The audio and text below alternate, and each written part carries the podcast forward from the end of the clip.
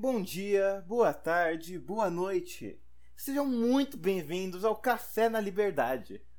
E hoje eu não queria estar gravando isso, mas eu senti um senso de urgência. Só que assim, cara, hoje eu tô muito feliz. Teve mandatos pedido contra o Ciro Gomes e o Cid Gomes, pô, e agora ele tá chorando no Twitter. Fino do fino, tô tão feliz com isso.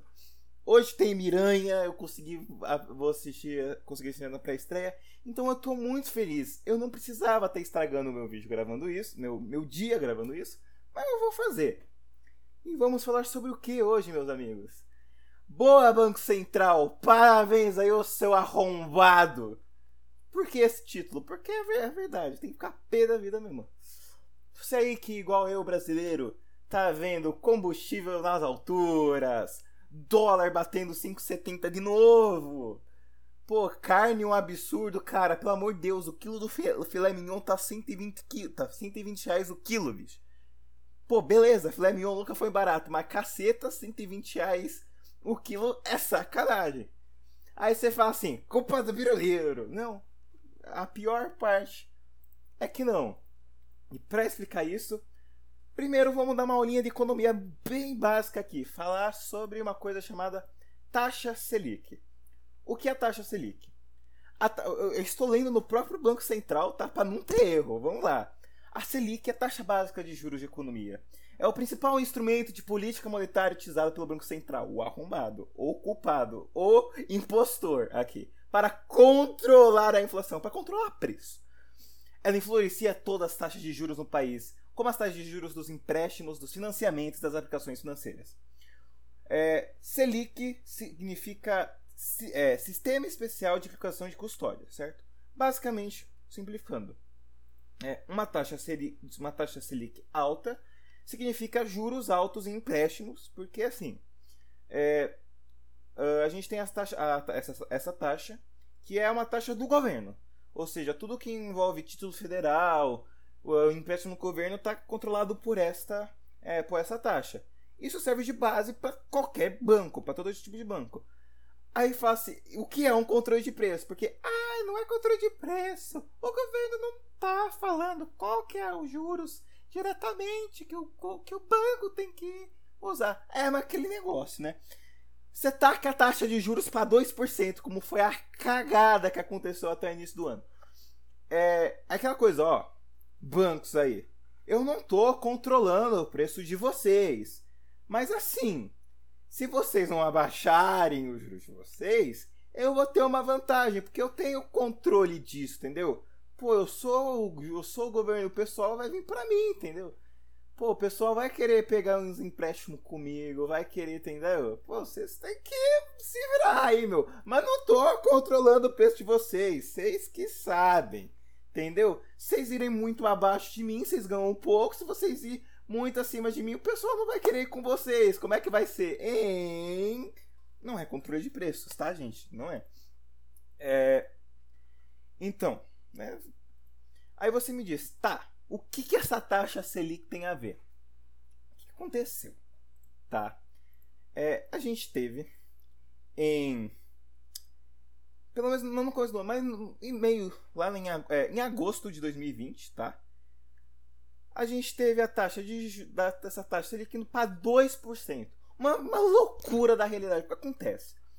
É, basicamente, uh, uma taxa de juros mais alta faz o povo lá de fora é, trazer dinheiro para o Brasil, porque o dinheiro vai render para o pessoal lá de fora. Ou seja, uma coisa que pouca pessoa sabe é que dinheiro, notinha, é uma mercadoria. Quando vem muito dinheiro de fora, você tem muito dinheiro de fora aqui dentro, porque está rendendo em banco, essas coisas. Então aquele negócio, tá, vamos. Ok, tem um risco Brasil, mas põe dinheiro nos caras, vai dar bom, tá rendendo, pô. Vai, até 2018 tava 6,5%.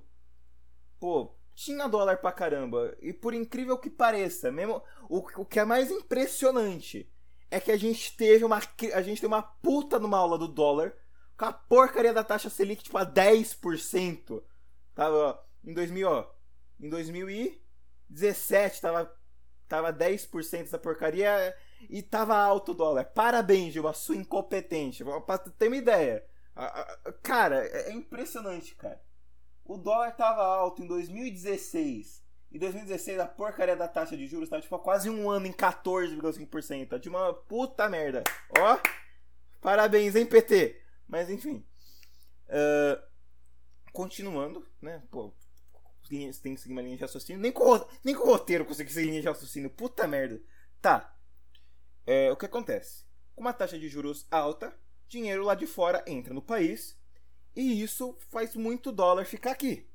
E como o, como dólar é uma mercadoria, com muito, é, quando tem muito de um uh, produto sendo ofertado, obviamente você vai ter uma, uh, você vai suprir uma certa demanda e você não vai precisar comprar um dólar a seis reais, entendeu? Porque pô, tem bastante gente vendendo, o preço vai estar mais baixo. Então isso segurava o dólar de certa forma, só que tem um porém. Como a taxa de juros está muito alta, empréstimo no Brasil fica caro, né? Porque a taxa de juros, der. Isso acaba desestimulando um pouco a economia. Aí fica um pouco mais lenta as coisas. Tecnic, tecnicamente, muito, tipo, na teoria, o país não cresce porque tem pouco empréstimo sendo feito, não sei o que, dinheiro sendo emprestado, bebê popopó. Beleza. O que, que aconteceu? Tá? Algum imbecil, retardado no meio do Banco Central Falou assim, pô, gente. Pô.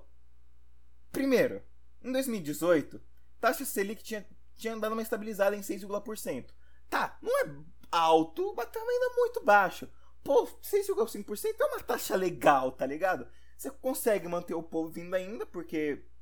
A, a, tipo, a, ok, 6,5% não parece muito. Mas comparado a países europeus, por exemplo, que tem até juros negativos, pô, 6% é uma coisa que, que atrai gente. Pô, risco Brasil tava diminuindo em 2018, você já tinha o PT fora, Bolsonaro ainda não tinha sido o Bolsonaro, tava com umas promessas legal. 6,5% dava pra trazer gente pra cá. Só que aí começou uma cagada, tá?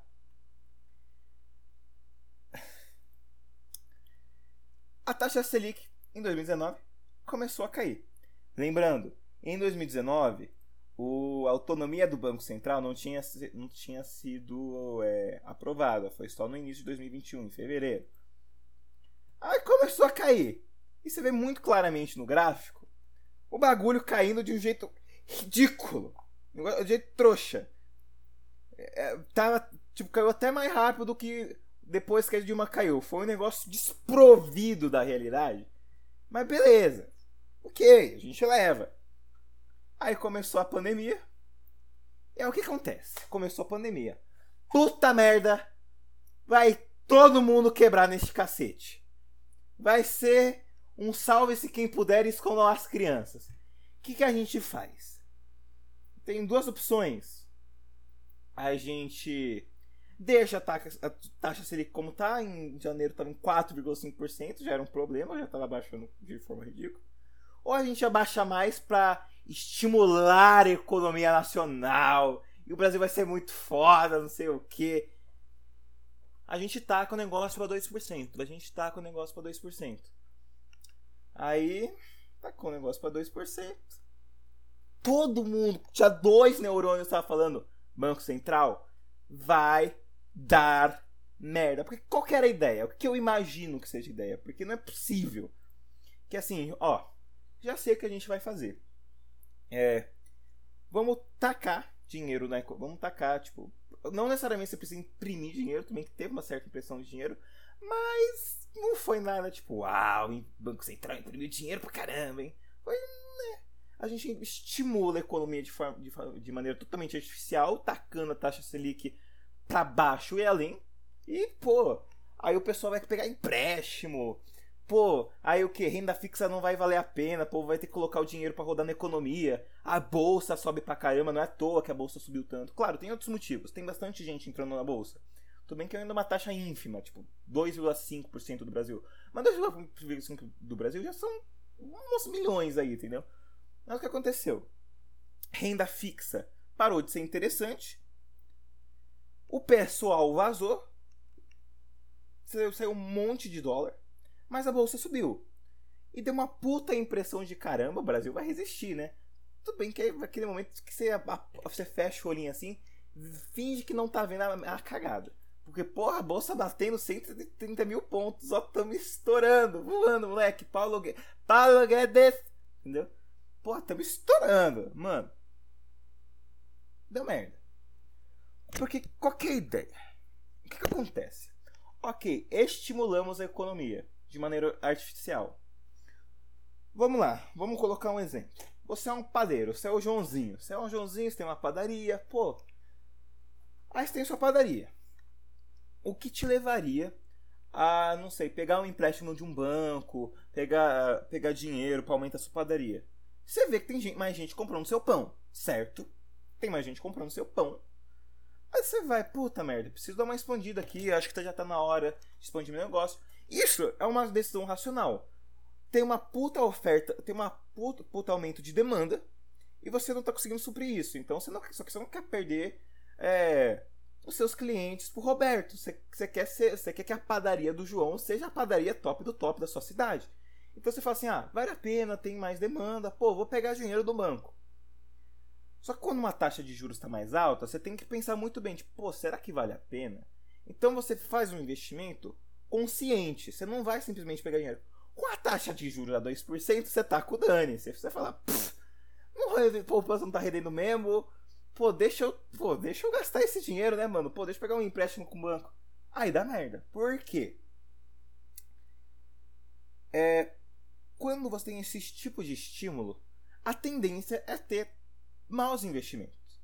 Então você vai lá, é, aproveita que a taxa de juros está em 2% e compra máquina nova para fazer pão, contrata mais dois funcionários e bota pô, essa, e bora pôr esse negócio para funcionar. Porque tá todo mundo, pô, a economia tá fluindo, juros baixos, pô, economia super estimulada. Uou! Só que assim, primeiro pandemia, você não sabia quando podia dar merda. Qualquer momento podia vir uma segunda, terceira, quarta onda, que nem aconteceu fecha tudo né, e dá merda. Só que acontece, a taxa de juros já estava baixa, já estava em 4% em 2019. E no começo da, e durante a pandemia ainda baixou. Antes da segunda onda vir, a taxa de Selic já estava 2%. Então já tinha gente que tinha feito umas cagadas. Aí veio a segunda onda. Fecha tudo. Obviamente um monte de gente perde emprego, um monte de gente não ganha dinheiro. A economia só que o que acontece, gente? A porcaria do seu João já, já, já tá com maquinário novo. Já tá com funcionário novo. Ou seja, ele tá produzindo mais pão. Só que o que acontece? Agora ele não precisa mais produzir tanto pão, porque a demanda caiu. Pô, o pessoal tá em casa, não tá mais com tanto dinheiro assim, não pode mais gastar naquele. Não pode mais gastar no sonho, no máximo pegar um pão francês comprar um café. O pessoal não tá querendo mais na padaria para tomar um cafezinho junto, porque puta merda, segunda onda, meu Deus do céu, tem gente morrendo, pô, não quero sair de casa. Eu posso não sair de casa, não vou sair de casa. Só que agora o senhor João já tá com maquinário novo. O senhor João já tá com o pessoal contratado. E aí deu merda, né, meu amigo? Porque aí ele tem dois. É, é para sair, pra sair disso, ele tem duas soluções. Ou ele aumenta a porcaria do preço de tudo, para tentar dar, dar, Tipo, Claro que tem que fazer um cálculo pra ver, tipo, o que, que ele. Até quando ele pode aumentar sem o pessoal olhar. Vai tomar banho, cara, dois conto pão, não vou comprar aqui não. E o ponto que ele, e o ponto que ele precisa de lucro. Porque começa, começa todos os preços a aumentar. Ou ele simplesmente deixa aquela máquina. Eles ativam aquela coisa, fica um puta de um espaço vazio. Um espaço que poderia ter sido, sido aproveitado para mais produção de mais alguma coisa.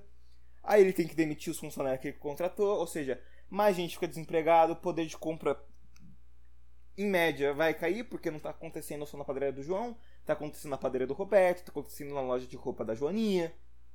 Então o que acontece? O poder de compra, por causa disso, acaba diminuindo. E o que acontece? Com o poder de compra menor, você tendo que aumentar, tipo, alguns lugares tendo que aumentar os preços. Inclusive, preço de carne. É, ok, continuando. Com isso, a inflação aumenta, porque o poder de compra pessoal está menor, então as coisas começam a ficar cada vez mais caras.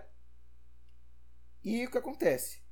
E como eu disse antigamente, não bastasse isso, o pessoal que está com dólar já está vendo o caos, está vendo a cagada que foi feita, vaza do Brasil, vai embora, certo?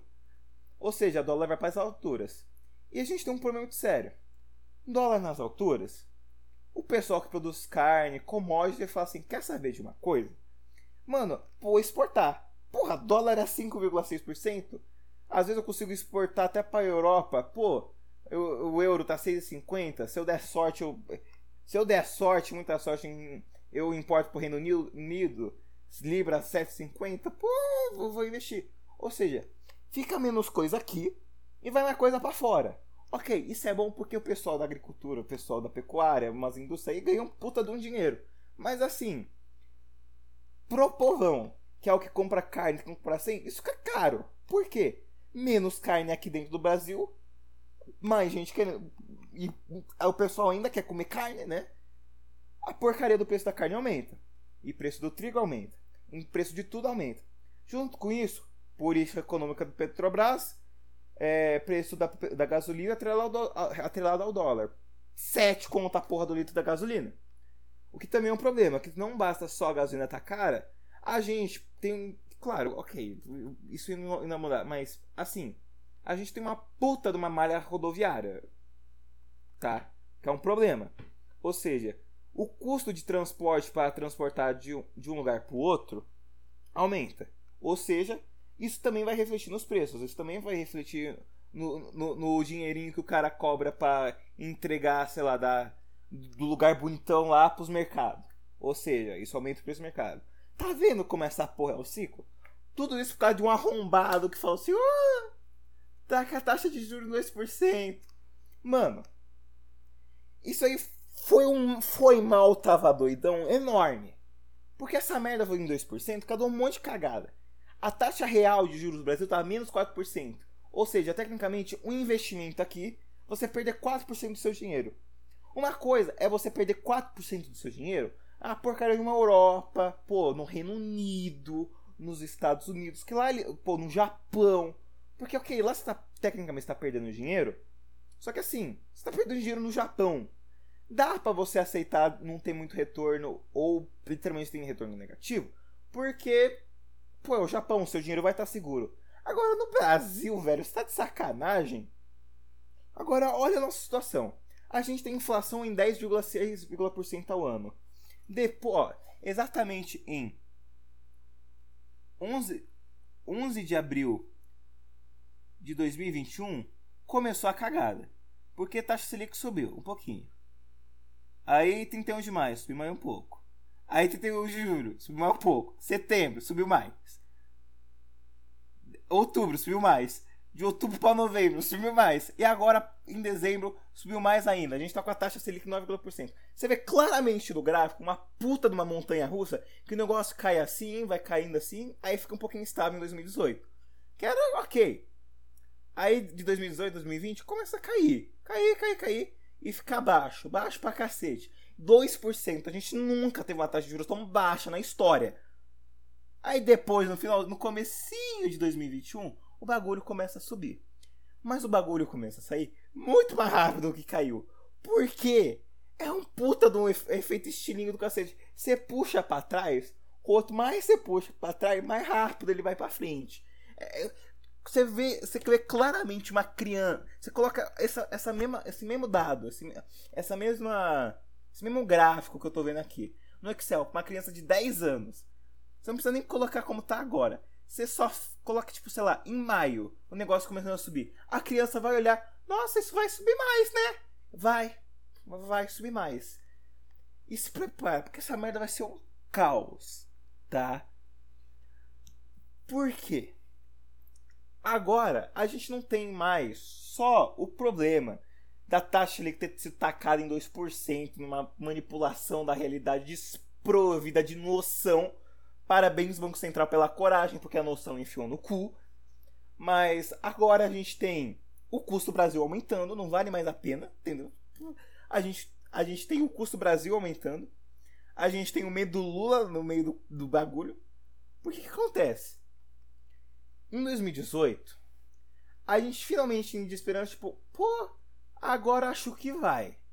Por quê? A gente tinha um pensamento liberal surgindo. E o, e o pessoal olhava de fora e falou: Nossa, acho que esse país vai agora. O povo tá voltando, voltando no Bolsonaro porque o Bolsonaro tá prometendo um monte de coisa. Pô, o Paulo Guedes aí falou que vai privatizar. E o povo tá afim de privatização. Pipipi, papapó. Acho que agora vai. Pô, em 2019 sa é, saiu lei de liberdade, uh, MP da liberdade econômica que virou lei. Aí, pô, o Brasil tinha engatado a primeira. Só que aí chegou a pandemia. E junto com a pandemia, tinha o velho falando merda. O velho que eu falo é o maníaco do Bolsonaro. Falando merda dia sim, dia também. Aí começou o Banco Central a manipular a taxa de juros. Aí o pessoal que tinha. O pessoal que tava olhando pra isso falou assim: agora vai? Agora vai o cacete. Luz no fim do túnel, a porra de um trem. Estou indo embora desta merda porque eu não aguento mais. Entendeu? Basicamente foi isso que aconteceu. É impressionante como geralmente essa, esse tipo de coisa, esse tipo de decisão demora para acontecer. Esse tipo de decisão é longo prazo. O Bolsonaro fez essa merda. O Bolsonaro não, pô, tadinho. Pô, o Banco Central teve muito mais culpa, por incrível que pareça. Cara, o cara fez essa posição ser um, monte, ser um é, negócio de curto prazo. Um monte de gente saiu do Brasil.